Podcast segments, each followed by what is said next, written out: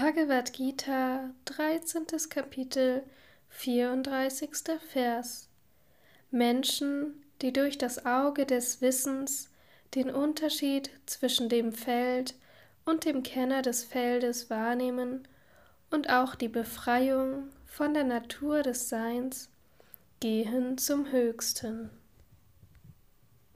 Kommentar Swami Shivananda Menschen, die durch das Auge der Intuition, das durch Meditation und die Unterweisung des spirituellen Lehrers und der Schriften geöffnet worden ist, wissen, dass das Feld ohne Bewusstsein der Handelnde ist, dass es sich verändert und begrenzt ist, und dass der Kenner des Feldes, das Selbst, reines Bewusstsein, handlungslos, unveränderlich und grenzenlos ist, und wer auch das Nichtsein der Natur wahrnimmt, die Unwissenheit, das Nichtmanifeste, die materielle Ursache des Seins, erlangt das Höchste.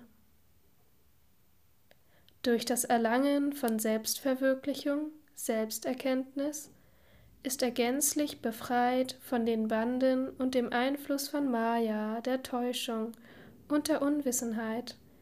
Er nimmt keine weiteren Körper mehr an. Er wird nicht wiedergeboren. Er erreicht Kaivalya, Moksha.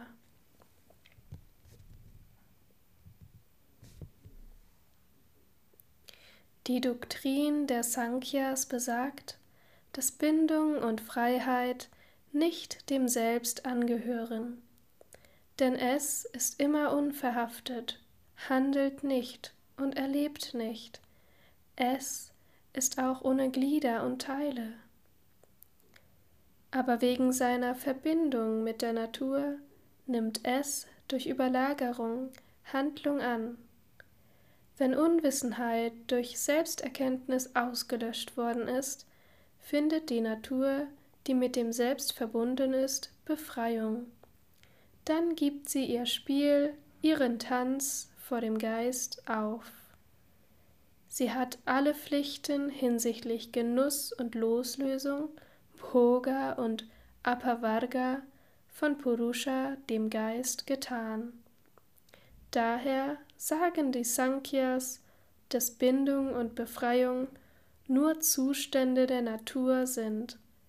Manche interpretieren, dass, der, dass das Selbst unabhängig ist von den Fesseln der Natur und ihren Erscheinungsformen. Dieses Kapitel trägt auch den Namen Prakriti Purusha Vibhaga Yoga.